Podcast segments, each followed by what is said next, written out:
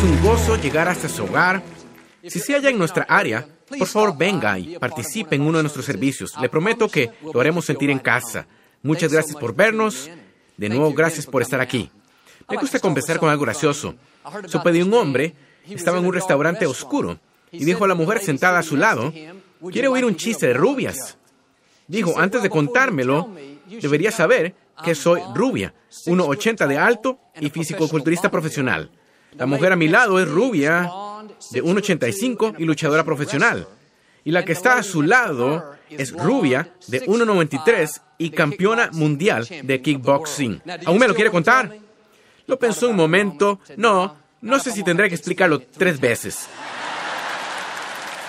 Ayúdame Jesús, llévame a mi casa hoy. Esta es mi Biblia. Soy lo que dice que soy. Tengo lo que dice que tengo. Puedo hacer lo que dice que puedo hacer. Hoy recibiré la palabra de Dios. Confieso que mi mente está alerta. Mi corazón está receptivo. Nunca más seré igual en el nombre de Jesús. Dios le bendiga. Quiero hablarle hoy de que la gracia lo está buscando. A menudo pensamos que Dios solo está interesado en la gente buena, la que tiene todo bajo control, que nunca comete errores, nunca cede a la tentación. Si su conducta es satisfactoria, puede esperar la bondad de Dios. Pero si se sale de curso, si alguna vez falla o tiene dudas, Dios dice, qué mal, es tu culpa. Si no me quieres, te voy a dejar solo, no te molestaré. La verdad es que es lo opuesto. Cuando se equivoca, no lo abandona, acude a usted. Su gracia viene a buscarlo. Cuando tiene dudas, Dios no dice, ¿qué te pasa? Necesitas tener más fe. No, incluso no considerará a que tienen fe y vendrá a usted el que tiene dudas. Jesús contó la parábola de un pastor que tenía cien ovejas, pero una se descarrió. El pastor dejó las 99 y fue a buscar la perdida. ¿Qué fue eso? La gracia buscando. Tendemos a desechar a la gente pensando, Dios no tendría nada que ver con ellos. Joel se burlan de mí por venir a la iglesia. Ella lleva una vida incorrecta. Él es adicto a las drogas. No, sabía que más de la mitad del Nuevo Testamento fue escrito por un hombre que primero odió a los creyentes. Salo, principal enemigo de la iglesia, metía en la prisión a los creyentes. Un día mientras viajaba a Damasco, caminó a perseguir más creyentes y una luz brillante iluminó desde el cielo, lo derribó de espaldas. Una voz retumbó, Saulo, ¿por qué me persigues? En pocas palabras, Saulo se convirtió en el apóstol Pablo y escribió más del Nuevo Testamento que nadie. ¿Qué sucedió? La gracia vino buscando a Saulo. Jamás deseche a nadie. Miembros de su familia, sus amigos, quizá tomen decisiones malas. En lo natural piensa, nunca van a cumplir su destino, ni van a hacer lo correcto. Debe recordar que la gracia los está buscando. Quizá usted los deseche, pero Dios no lo hace. Dios sabe cómo obtener su atención. Si Dios puede cambiar a Saulo, el mayor enemigo de la iglesia, y convertirlo en el mayor recurso de la iglesia, Dios puede tocar a su amado. Dios puede corregir a su hijo. Dios puede cambiar a su hija. El mismo hombre, Pablo, escribió en Romanos sobre la gracia que Dios nos da libremente. Si alguien entiende la gracia, era Pablo. Una traducción de la palabra libremente que usó específicamente es promiscuo, implicando que la gracia de Dios irá a cualquiera. Si alguien es promiscuo, es libertino, incontrolado, estará con cualquiera, eso no importa. Así es la gracia de Dios. Usted puede estar drogado y la gracia lo está buscando. Puede estar trabajando en el lugar equivocado, la gracia lo está buscando. Puede engañar gente, ser deshonesto, ser integridad y Dios dejará las 99 e irá por usted. Puede estar desanimado, deprimido, por perder la esperanza. La buena nueva es que la gracia lo busca ahora. Quizá cometió errores, no está donde quisiera en la vida. Podría mantenerse al margen fácilmente, dejar que las voces acusadoras lo convenzan de que está acabado, nada bueno hay en su futuro. No, ahora mismo la gracia lo alcanza. Dios le dice, No estoy enojado contigo. Te amo extremadamente tanto. No te estoy recriminando nada. No llevo un registro de tus errores. Ni siquiera me interesa tu pasado. Me interesa tu futuro. Amigos, Dios no le importa dónde ha estado. Le importa a dónde va. Por eso es que va atrás de usted. Por eso no lo dejará solo. Su gracia no se rendirá. Lo ama demasiado para dejar que pierda su destino. Puede apartarse una y otra y otra vez, pero ¿sabe qué? La gracia seguirá llegando. A donde vaya, la gracia lo buscará. No puede sobrepasar la gracia de Dios. No puede hacer demasiado mal para alejarla. No puede apartarse demasiadas veces. La gracia de Dios seguirá diciendo, tengo algo mejor, tengo perdón, tengo misericordia, tengo restauración, tengo un nuevo principio. Y si se libra de la culpa, la condenación, y toma decisiones que honren a Dios. Él hará por usted lo que hizo por Pablo. Lo bendecirá a pesar de sus errores. Hará algo grande de su vida a pesar de su pasado. Dios no pierde la fe en usted. No la pierda usted. Reciba la gracia. Crea que hay algo asombroso en su futuro. En Juan capítulo 4, Jesús iba a salir de Judea para viajar a Galilea pero dijo a sus discípulos, debo ir por Samaria. Bueno, Samaria no era la ruta más corta. No solo eso, los samaritanos no eran amistosos con los judíos entonces. Sus discípulos dijeron, Jesús, es el camino largo, vayamos por una ruta mejor. Además, podríamos tener problemas con los samaritanos. Jesús dijo, no, debo ir por ese camino. Tengo una tarea. Necesito conocer a alguien.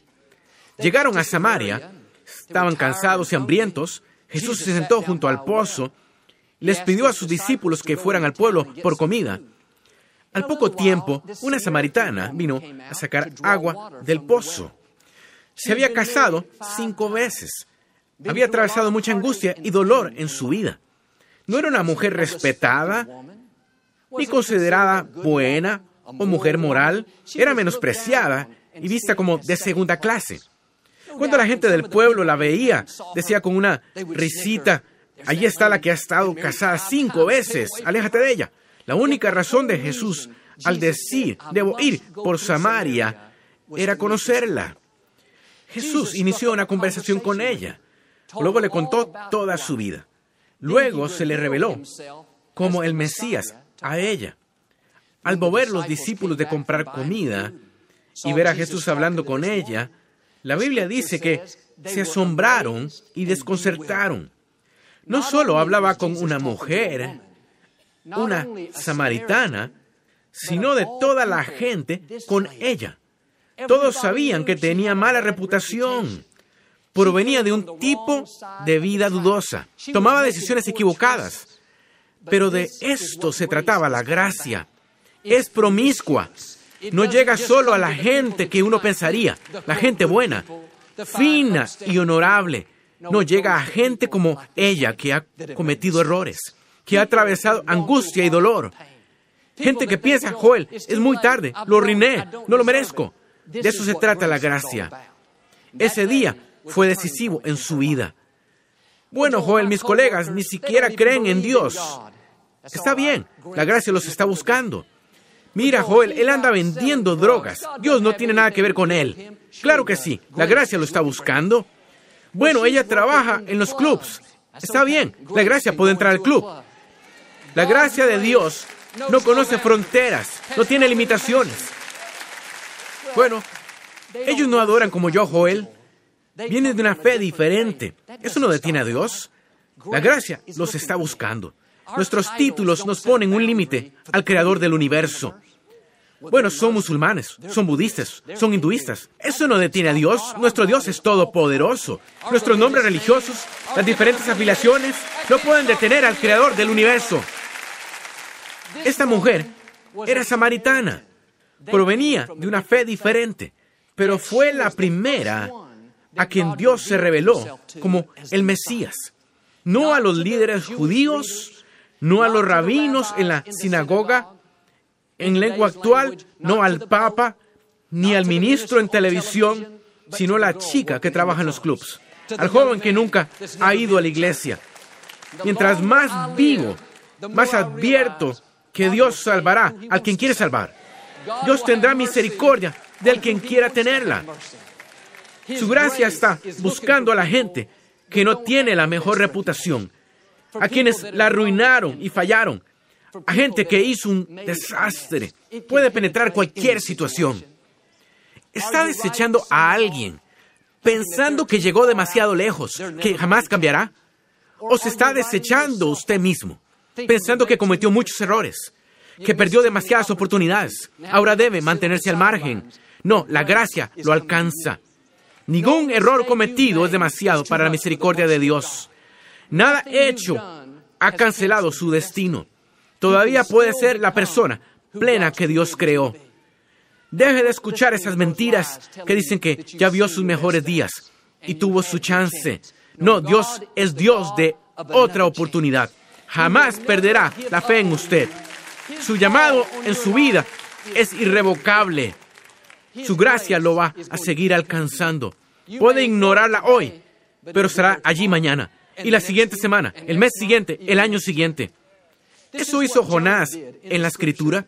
Dios le dijo que fuera a la ciudad de Nínive, pero no quiso ir. Se fue en dirección opuesta. Terminó siendo arrojado por la borda en medio del océano. Debió ahogarse. Debió haber sido el final, pero la gracia apareció en forma de ballena. Este enorme pez se lo tragó. Tres días después lo escupió en tierra seca. ¿Qué estoy diciendo? No puede sobrepasar la gracia de Dios. Donde quiera que vaya, la gracia va a llegar buscándolo. Moisés, cuando era joven, asesinó a un hombre. Debió huir para salvar su vida. Pasó años escondido en el desierto. Parecía que había errado su destino. Pero 40 años después, la gracia llegó buscándolo. Dios dijo, Moisés, no he olvidado mi llamado para tu vida. Quizás lo has demorado, pero no lo cancelaste. Aún cumplirás lo que te he puesto a hacer aquí. Como Moisés, quizás tomó decisiones que demoraron su destino, pero Dios le está diciendo, no has cancelado tu destino. Aún puedes cumplir tu propósito. Todavía puedes lograr tus sueños. Necesita prepararse. Dios va a traer oportunidades a su sendero que se perdió. Todavía va a ser la persona en plenitud que Dios creó. Un pastor amigo mío se detuvo en una tiendita una noche a comprar leche. Había un hombre joven formado detrás de él que compraba cigarros y alcohol. Se veía muy turbado. Se notaba que se drogaba. El pastor sabía que debería contactarlo, hablar con él, orar por él, animarlo. Iba a hacerlo después de que ambos pagaran fuera de la tienda. Pero cuando el dependiente se volteó, el joven corrió fuera de la tienda, saltó al carro, aceleró, robando las cosas. La familia del pastor esperaba fuera en su auto, vieron suceder todo esto. Dijeron, papá, se fue por allá en un carro azul. El pastor se sintió tan obligado que tuvo que hallarlo. Subió a su auto y manejó por el vecindario buscando el carro azul. ¿Qué era eso? La gracia, buscando a ese joven, localizándolo.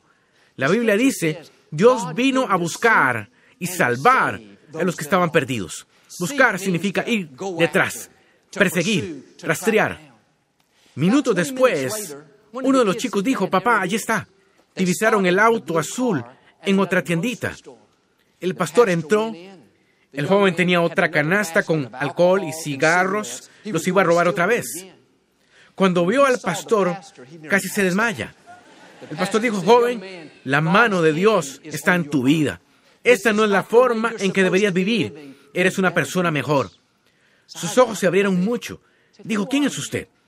Dijo, soy un pastor de la ciudad y Dios me envió a seguirte para hacerte saber que tienes un destino que cumplir.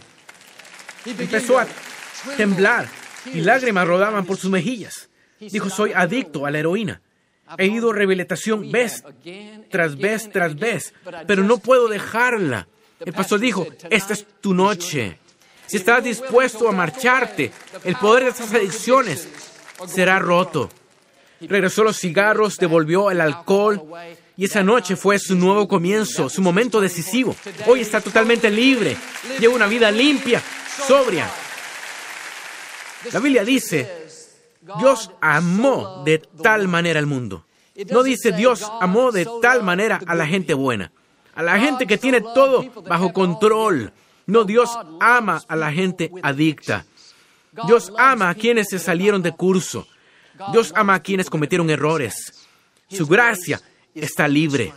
De hecho, Pablo dijo, donde el pecado abundó, sobreabundó la gracia. Uno pensaría que entre más se aleja de Dios, menos interesado estaría. Pero es justo lo opuesto. Dios deja las 99 y viene a buscarlo. Cuando se salga de curso, como Jonás, Dios va a enviar una ballena. Cuando se salga de ruta, como este joven con adicciones, Dios va a hacer que alguien vaya a rastrearlo. Cuando haga un desastre con su vida, como la mujer del pozo, Dios va a decir, debo pasar por Samaria.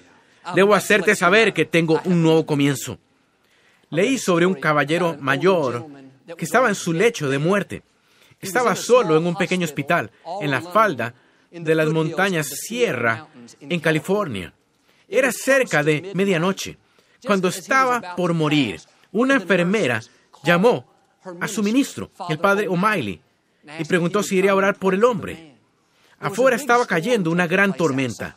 Viento, lluvia, calles inundadas. Dijo que llegaría allí tan rápido como pudiera. Lo que debería tomar 30 minutos llevó más de dos horas. El padre O'Malley apareció en el hospital a las 3 de la mañana. La enfermera dijo, no sabemos mucho de este hombre. No tiene familia. Ningún amigo viene a verlo.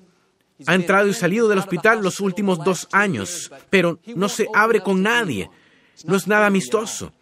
El padre O'Malley entró y dijo, hola señor, pasaba esta noche por aquí y pensé detenerme para ver cómo está. El hombre dijo bruscamente, no pasaba por aquí. Son las tres de la mañana, sabe que estoy por morir. El padre O'Malley oró por él unos minutos. Luego dijo, hay algo de lo que le gustaría hablar, algo que necesita corregir. El hombre no dijo palabra. Así que el padre O'Malley empezó a hablar de la gran tormenta, de la temporada del fútbol, etc. Finalmente, el hombre se abrió y unió a la conversación. Como tres horas después, cerca del amanecer, dijo Padre O'Malley, hay algo que debo sacar de mi pecho. Jamás le dije a nadie, me ha perseguido toda mi vida.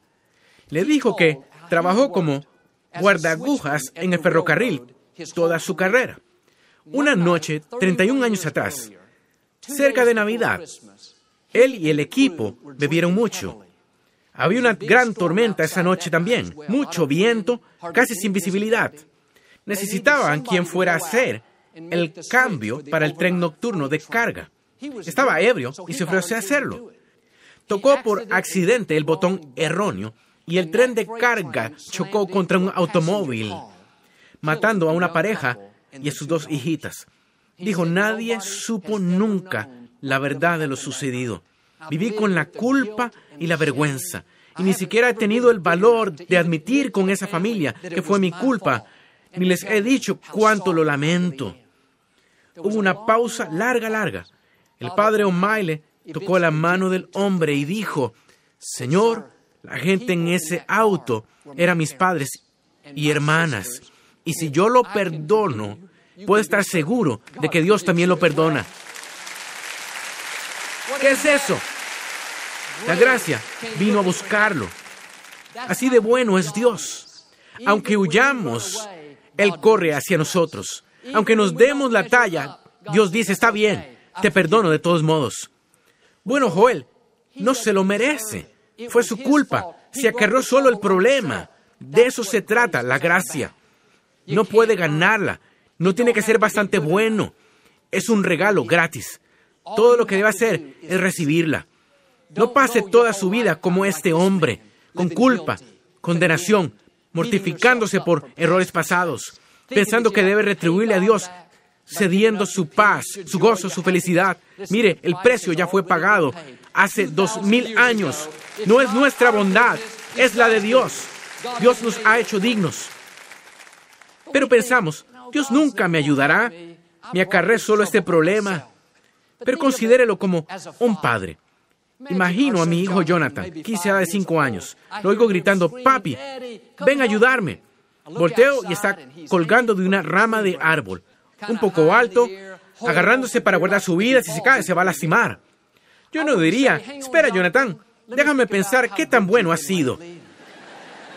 Victoria, ¿ha limpiado su cuarta, Jonathan? ¿Ha tratado bien a su hermana? Papá, apúrate, ven a ayudarme. Un segundo, Jonathan, debo revisar tu reporte. Eso ni siquiera cruzaría mi mente. Él es mi hijo. Voy a hacer todo lo que pueda para ayudarlo.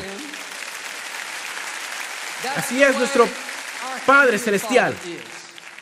Aunque usted cometa el error, aunque se acarree solo el problema, Dios es tan misericordioso que dice, todavía te ayudaré a salir. Por eso se llama gracia asombrosa. No se lo merece, no se la ganó, es solo la bondad de Dios. Una vez en la Biblia, Jesús viajaba por un pueblo y había un hombre llamado Saqueo, jefe de los cobradores de impuestos. Quería ver a Jesús, pero bajo de estatura. Las calles estaban repletas, atestadas. Decidió trepar a un árbol para ver mejor. Y al llegar a Jesús y pasar, de los cientos y cientos de gente gritando, saludando, tratando de captar su atención, Jesús se paró, miró hacia el árbol y dijo, Saqueo, baja, quiero ir a tu casa a cenar.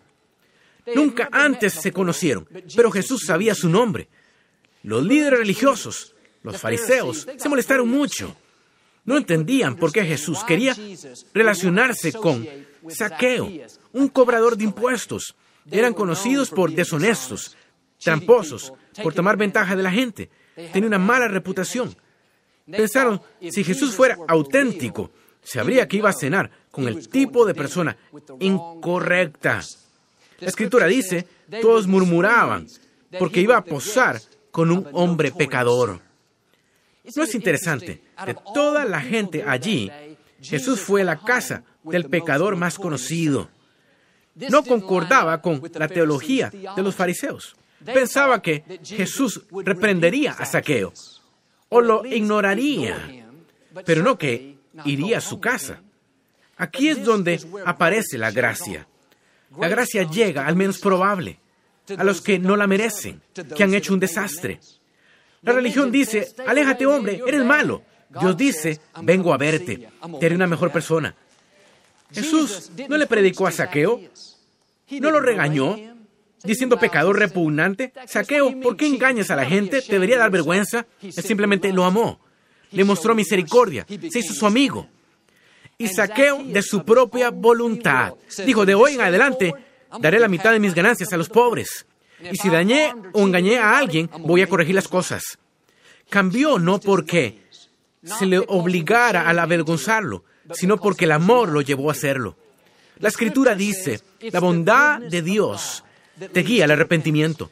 Algunos solo han escuchado que Dios está enojado con ellos, que necesitan ser mejores, que no dan la talla. Cuando entiende realmente la gracia de Dios, que Él está por usted, y aunque sea un pecador muy conocido, Dios no lo guarda en su contra. Si Jesús estuviera en la tierra hoy diría, quiero visitarte y pasar tiempo contigo hoy. La gracia lo está buscando. Si la recibe, deje de mortificarse, de sentirse culpable y condenado. Entonces tendrá el poder para romper fortalezas y lo que lo retenga.